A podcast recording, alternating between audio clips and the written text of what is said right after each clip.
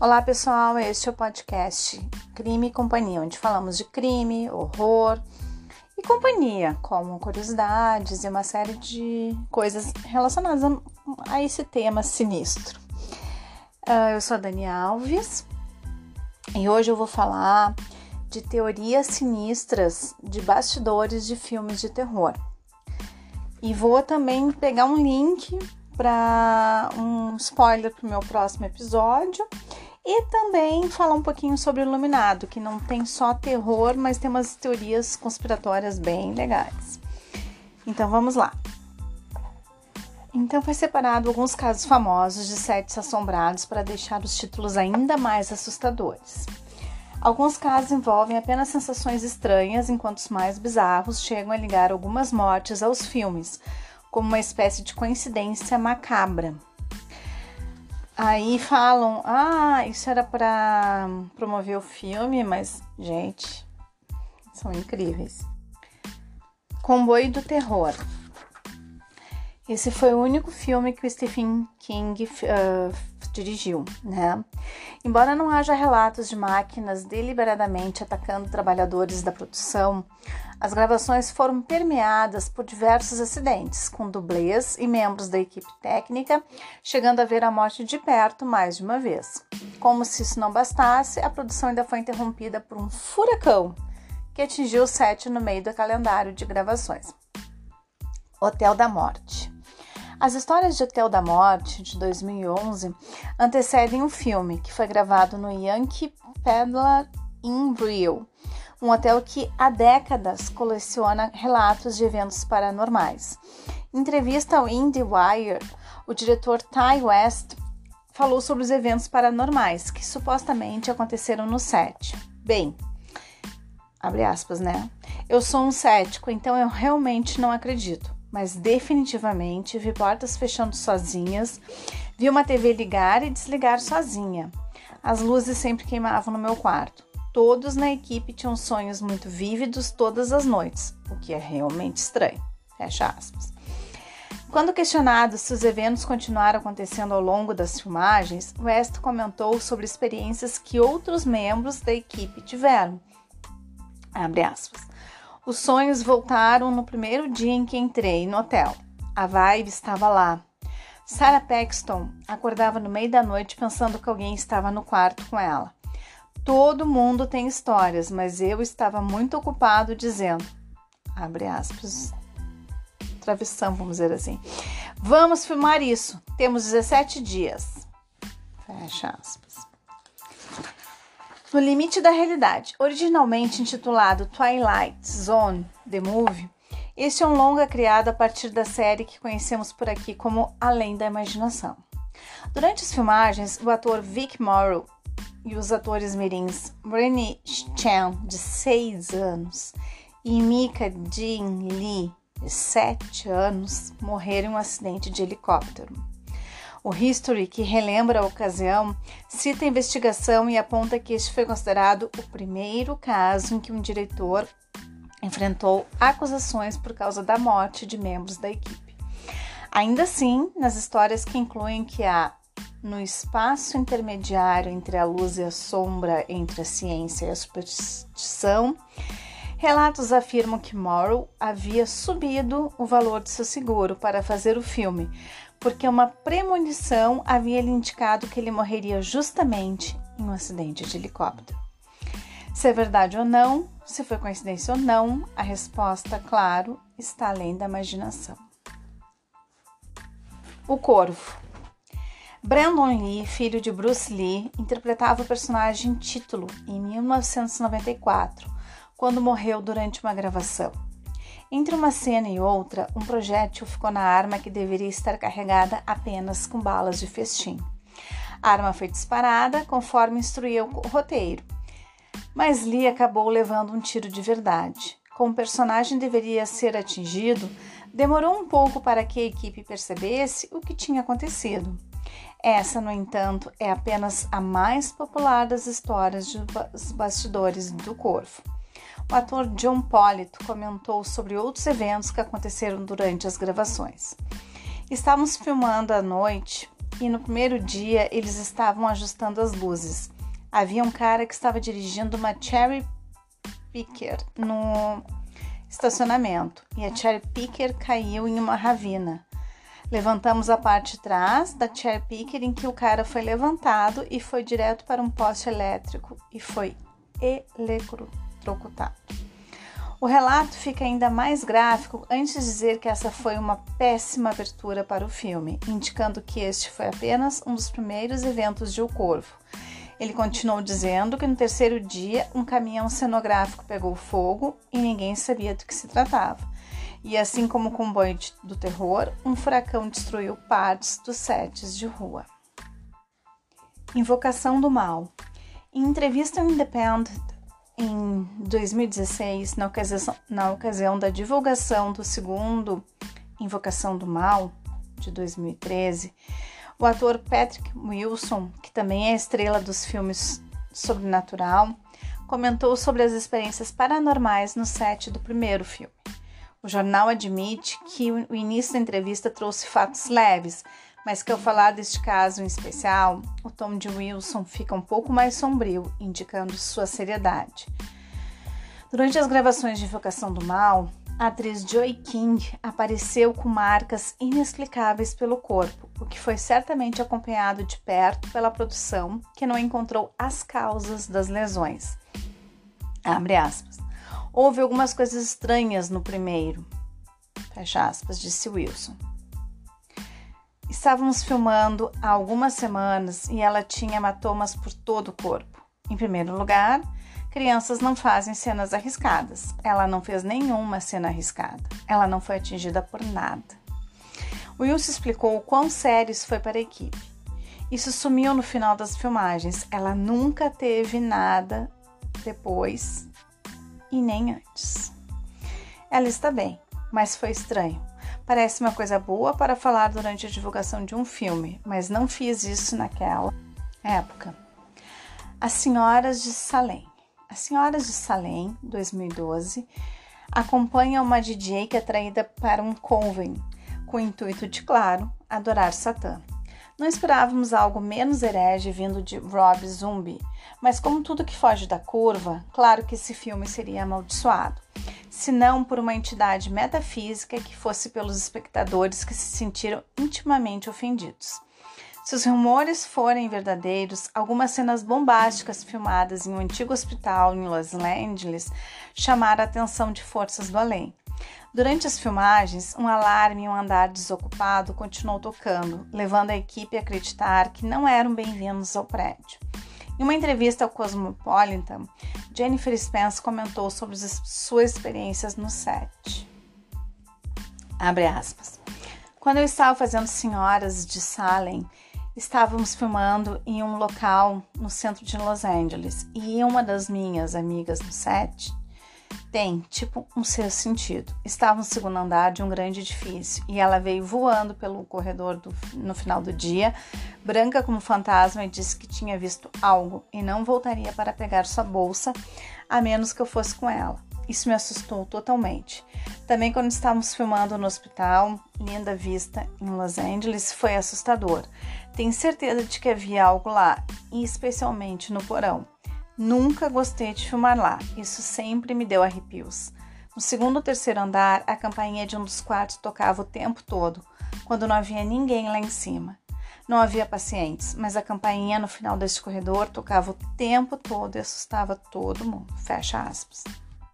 O exorcista eu vou falar um pouco mais detalhado, então eu vou pular para a profecia de 1976, que também é um filme com muitas histórias bizarras. Um artigo do Herald traz relatos do produtor Harvey Bernard, que começou a usar uma cruz no set para se proteger.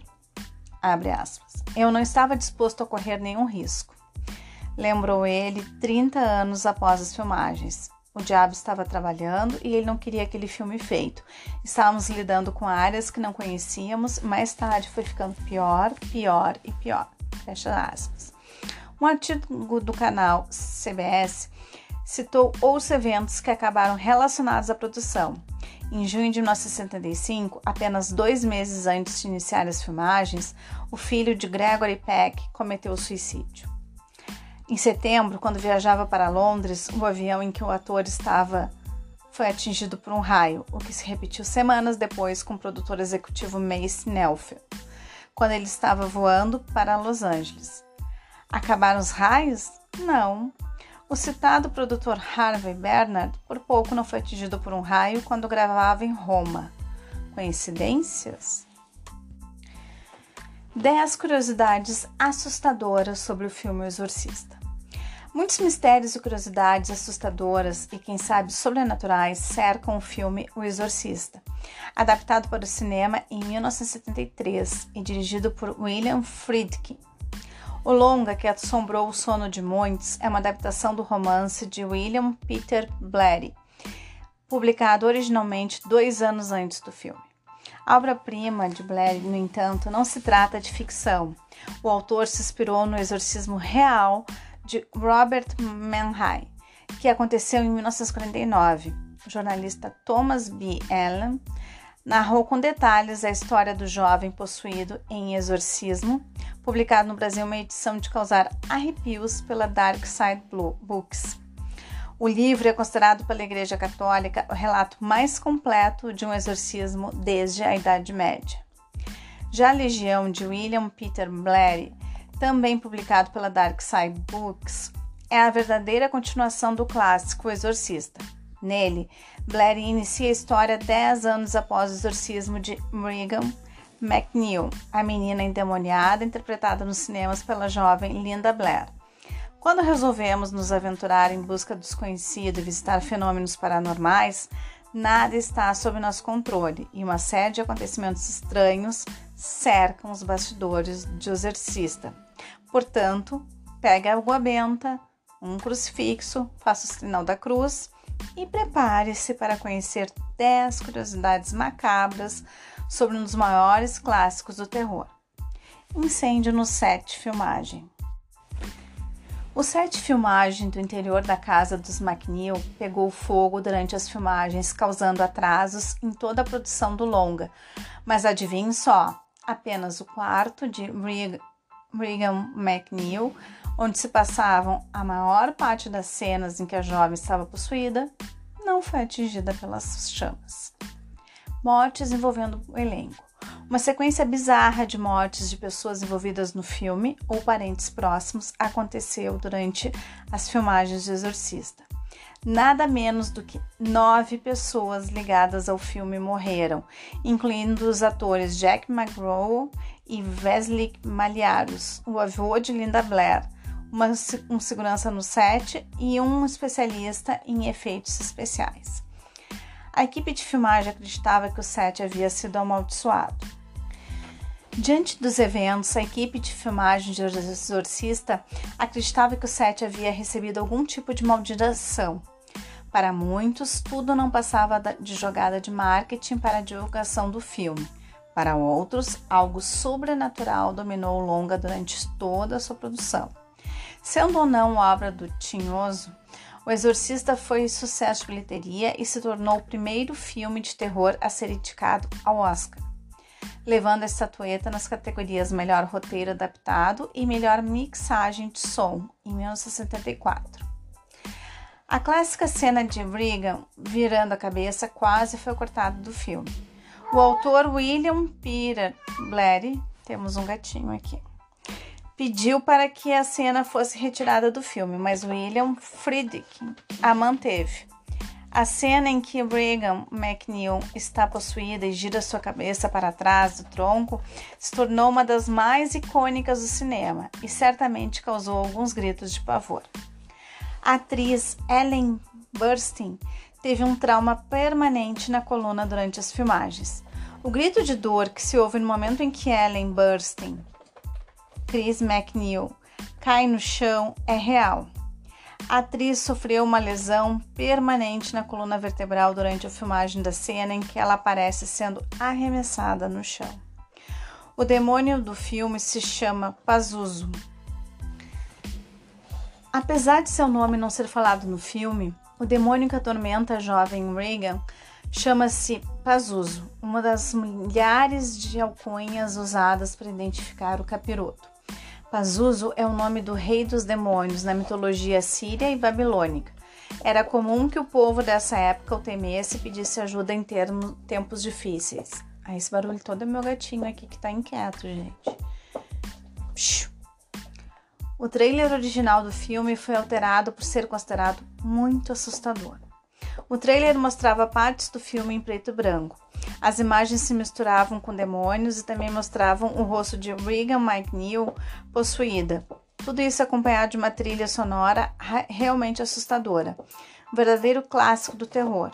Vale destacar também que algumas das salas de cinema dos Estados Unidos disponibilizaram sacos para vômito em suas cadeiras para as pessoas mais sensíveis.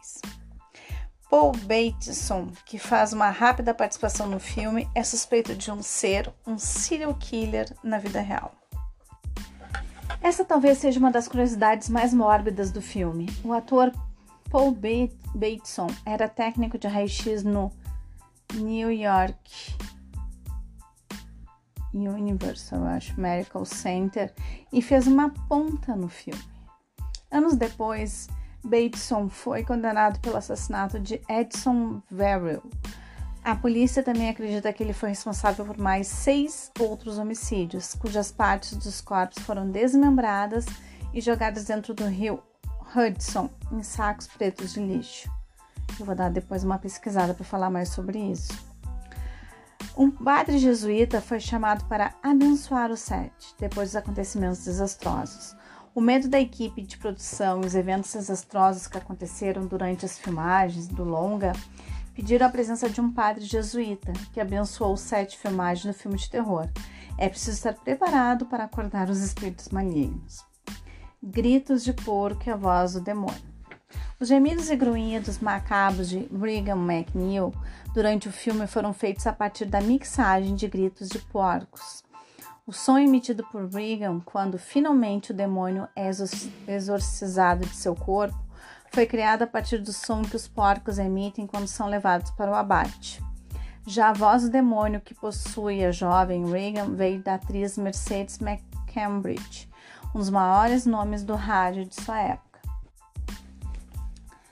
Annabelle. Inspirado na história real da possessão de uma boneca chamada Annabelle, as gravações do longa também se mostraram conturbadas. É aí de 2014. Em determinada cena na qual o porteiro do prédio onde acontecem as assombrações deveria morrer, durante o intervalo entre os takes, um refletor caiu sobre a cabeça justamente do ator que interpretava o porteiro e ele morreu. Possessão. O filme conta a história de uma garota com pais separados que ganha uma caixa de madeira que não poderia abrir. Porém, ela abre e acaba possuída por um espírito maligno que estava preso na caixa.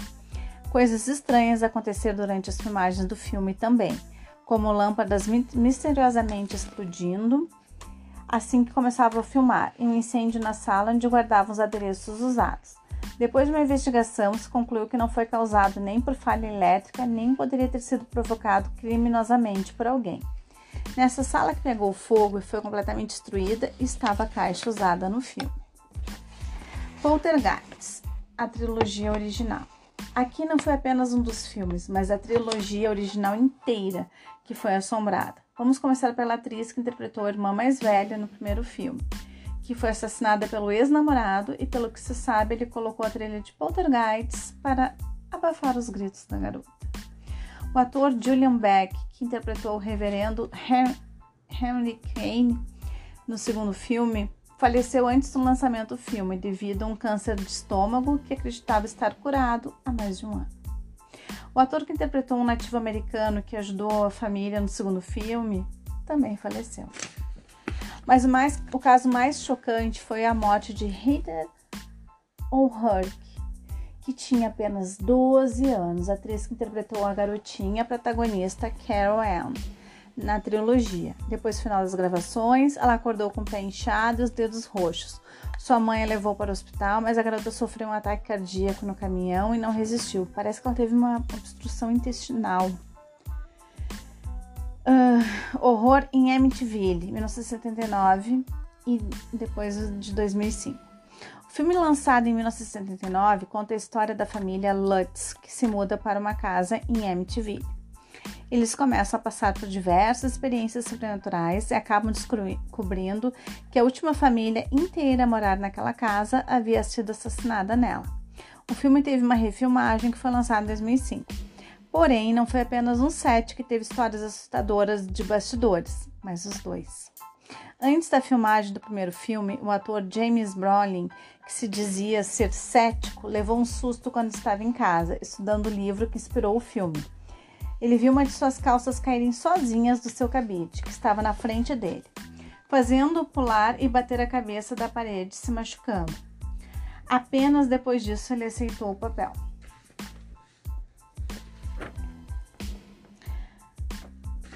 Vários atores contam que começaram a acordar exatamente às 13h15 da manhã involuntariamente, sendo que esse era exatamente o horário que a família que inspirou a história morreu. Foi a hora que o né, é um dos membros da família mata todo mundo, né, às 13h15 da manhã. E a história é que depois os que vão morar lá, às 13h15 da manhã, acontece um monte de coisa. Hein? E os atores, então, acordavam nesse horário. Bom, agora vai ser um spoilerzinho do meu próximo episódio, onde eu vou falar sobre Charles Manson. Então, os bastidores do bebê de Rosemary, 1968. Clássico do terror, o bebê de Rosemary acumula várias histórias estranhas de bastidores que podem ser tão assustadoras como o próprio filme. Começou com o diretor Roman Polanski recebendo uma carta com ameaças depois do filme ter sido lançado. O compositor da trilha sonora, Christoph Komeda, morreu em 1969 por conta de um coágulo no cérebro. No mesmo ano, a mulher do Roman Polanski, né, Sharon Tate, que estava grávida do Polanski, foi assassinada em sua própria casa, a facadas no caso que ficou conhecido como Helter Skelter, onde mais quatro pessoas também foram assassinadas. Ela era atriz, né? O mesmo grupo que matou ela, conhecido como família Manson, na noite seguinte atacou outra casa, matando o empresário Leno Labianco e sua mulher Rosemary. Mas as coincidências não terminam aí. Helter Skelter também é o nome de uma música dos Beatles. E anos depois desse caso, John Lennon foi assassinado no mesmo prédio em que o filme foi gravado, que foi o Edifício Dakota. Uh, o amigo dela no filme da Rosemary é o único que acredita nela. E ele morre misteriosamente com um coágulo na cabeça. E aí o compositor também morreu com esse coágulo na cabeça. A história, uhum. então, é que era a família Manson, né? Entra na mansão que o Polanski recente tinha comprado em Los Angeles, né? Na Cielo Drive e mata a atriz Sharon Tate, que estava grávida de oito meses, e mais os amigos dela, o Polanski, estava na Europa nesse dia. E depois eles são condenados, enfim, eu vou dar todos os detalhes no episódio sobre o Charles Manson, sobre a, a noite que aconteceram os ataques, né, a família Manson.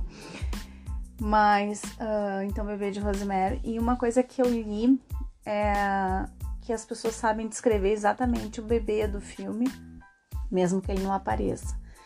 E eu me lembrei disso, que quando eu vi, eu vi quando guria e tal, quando eu fui ver de novo, eu tinha certeza que eu tinha visto o bebê, eu tô visualizando ele aqui na minha frente agora.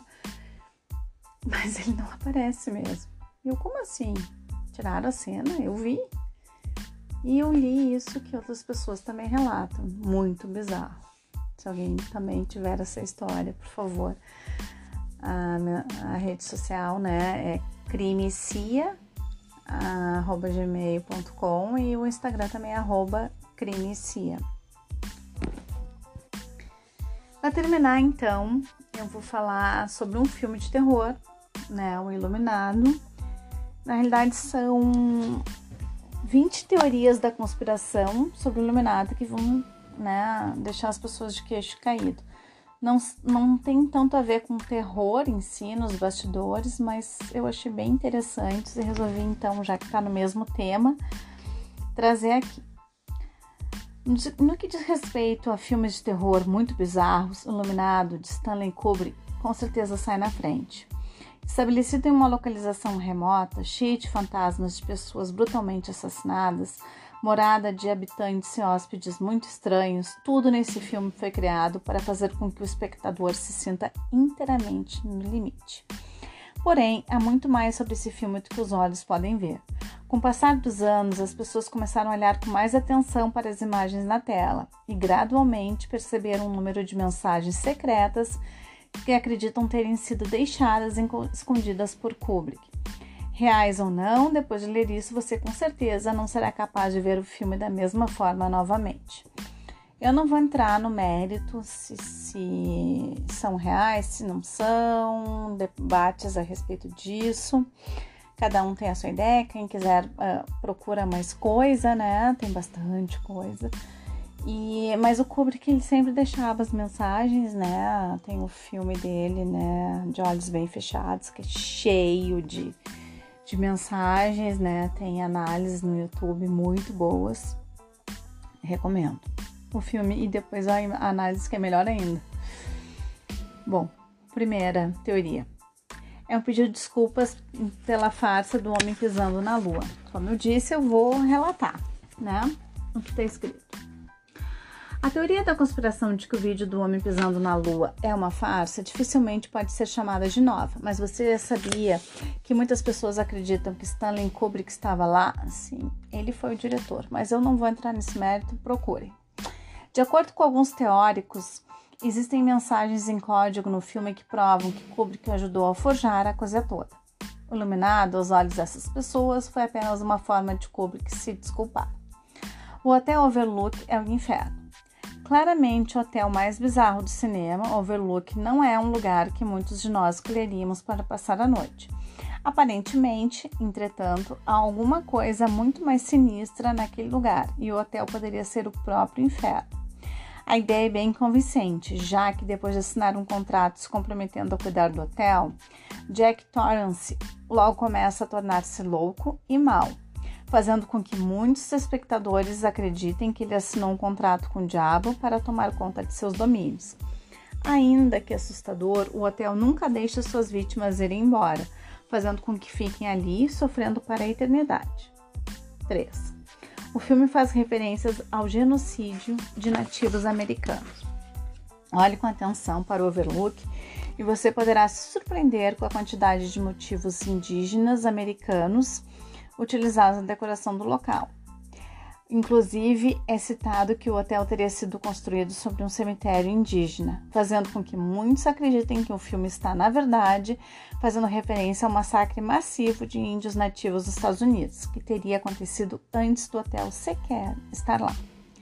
4. Teria algo escondido no rio de sangue. O rio de sangue que aparece no filme é nada menos do que icônico, mas de acordo com algumas pessoas, essa cena pode apresentar muito mais do que aparenta. Olhares mais atentos parecem revelar um objeto escondido se movendo através do rio de sangue. E enquanto nada fora confirmado ou negado por envolvidos na produção, teóricos acreditam que pode ser algo muito mais significativo. Seria o objeto escondido a chave para o segredo do hotel? Sim, Jack Torrance seria o próprio diabo. A última imagem do filme é uma daquelas que entrou para a história do cinema, representando a nova morada de Jack junto aos fantasmas do hotel. Entretanto, alguns sugerem que a fotografia tem um significado muito mais sinistro do que aparenta, ainda que se note que a posição de Jack é exatamente igual à posição do Coisa Ruim nas cartas de tarô.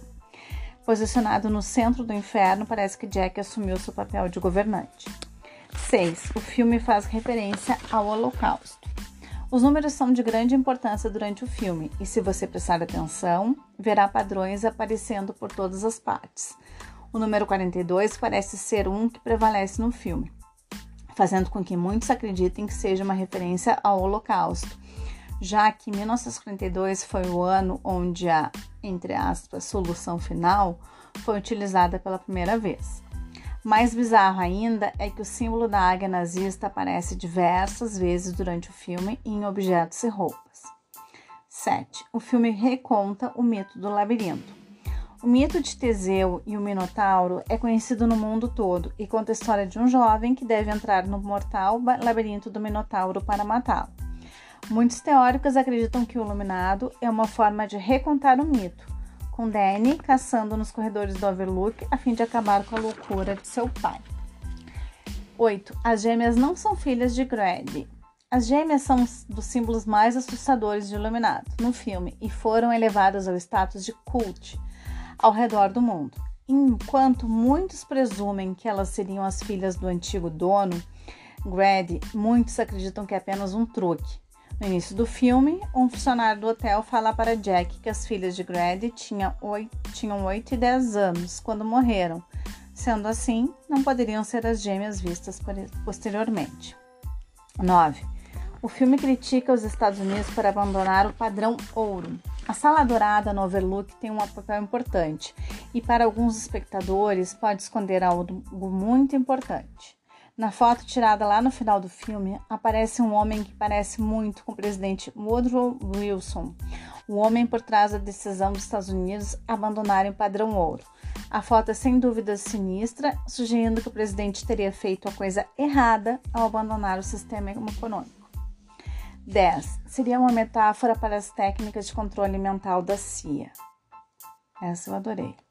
A derrocada de Jack no filme é uma das coisas mais assustadoras da história. Enquanto podemos pensar que é apenas um filme, há inúmeras razões que sugerem o contrário.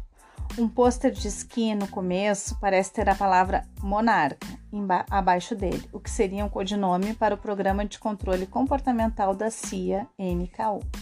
Quem quiser se aprofundar, procure, que tem muita coisa sobre isso.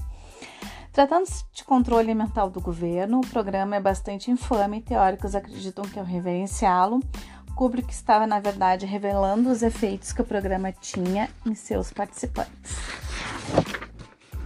11. O misterioso quarto 237 seria uma referência à farsa do Homem na Lua.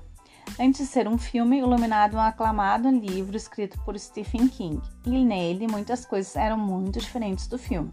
O quarto 237 do filme era originalmente o quarto 217, o que faz com que muitos pensem que Kubrick fez a alteração por um motivo sinistro.